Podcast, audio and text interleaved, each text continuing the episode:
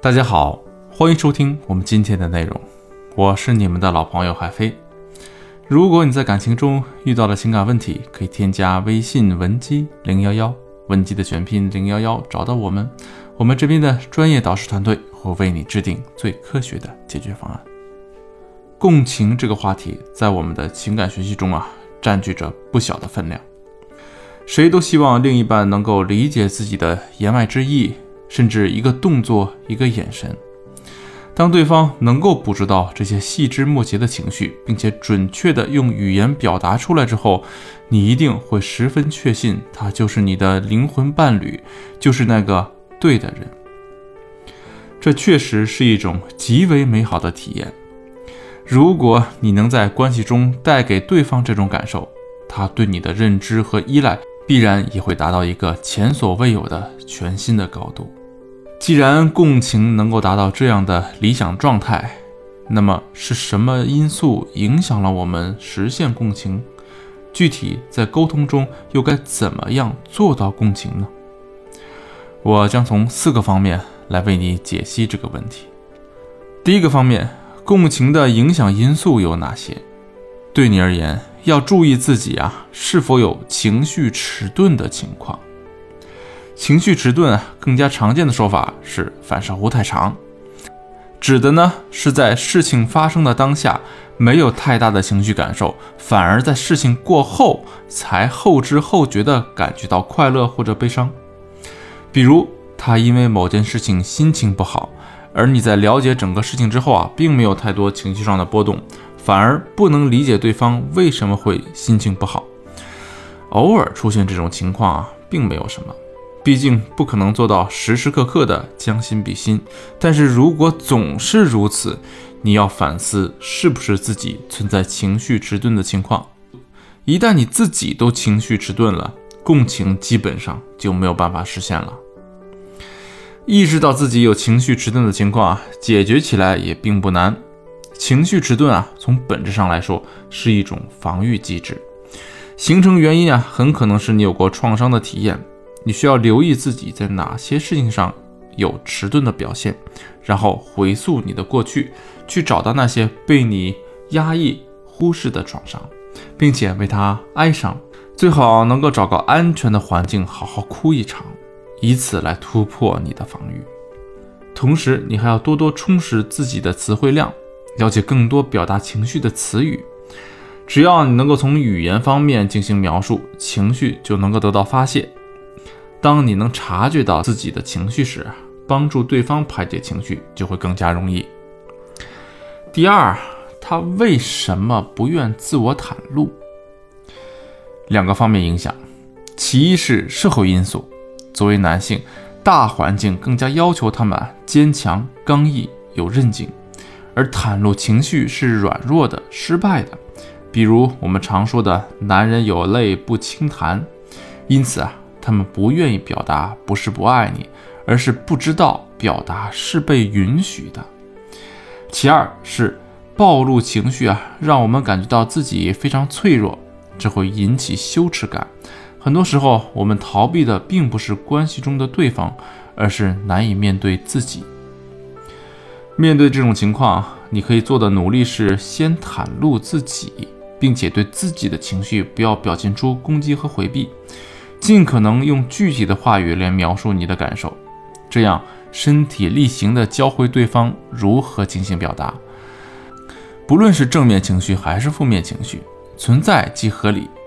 情绪啊，只是情绪本身，并没有好坏对错之分。第三，我懂你究竟意味着什么？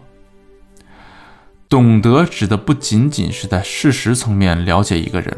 更重要的是了解一个人眼中的自己，比如你认为自己是个独立的人，对方却认为你比较依赖他。即便你在客观上真的很依赖对方，你也不会认同对方的观点，也就是你会觉得他不懂你。换句话说，不是一个人了解你就能够感受到被懂得。同样的道理，不是你和他相处足够久就能够言之凿凿地说你明白他。要让他确信你懂他，你需要了解他对自己的评价和感受，不要被偏见和其他事情干扰到你，控制好你想要反驳的冲动。在他说话的时候啊，你可以给他这样的回应，比如：“你刚才说的这个是不是那个意思啊？”或者认真的看着他的眼睛，等对方说出自己的感受之后啊，你可以这样回应他：“刚才你说的这件事儿，听上去你既难过又愤怒，对不对？”不需要表达你对事情的看法，只要说出他的感受，这就是在对他进行共情了。第四，如何完整实现沟通中的共情？沟通中具体的注意事项也有四点，分别是对情绪的安抚、保持温和的态度、对事儿不对人，以及优先肯定对方。对情绪的安抚要求我们在沟通时啊，注重他的感受。这不是一次商业谈判，情绪的表达和沟通内容一样重要，甚至更加重要。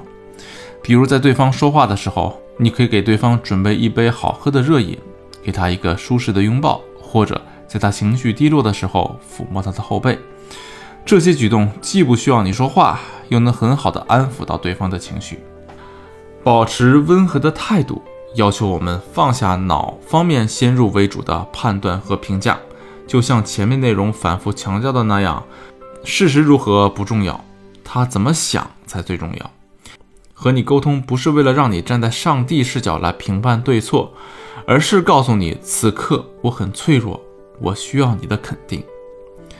对事不对人，情绪上来的时候啊，我们很容易忽略最基本的道理，常常不由自主的就开始给对方做评价和下结论。你就是这样这样。你一定是怎样怎样，我早就说过那样那样。这些句式是不是常常出现你和他的沟通之中呢？如果是的话，建议你把这些话换成“我感觉怎样怎样”，在我看来那样那样。你需要给自己的表态划分界限，而不是让对方感觉到被下定义和被批判。优先肯定对方，也是在照顾对方的情绪感受。如果有人一上来就批评你，就算他说的都是对的，相信你也会听不进去他说的话。相比之下，先从好的方面说起，能够显得温和，也是更容易让对方接受。比如他向你抱怨最近工作被领导批评，你可以先肯定他积极的工作态度和已经取得的成绩，再说他可能在时间安排方面啊存在哪些问题。共情沟通的内容就介绍到这里。要特别提醒你的一点是啊，共情需要适度。如果你们的关系啊刚确定并不太久，对方就开始表现出情绪反复，你要注意分辨他是不是在使用一些 PUA 的技巧。热恋期我们往往容易忽略关系中的隐形攻击，甚至容易主动将对方的行为合理化。而事实证明，这些行为的长期存在会将你置于极端痛苦又无助的境地。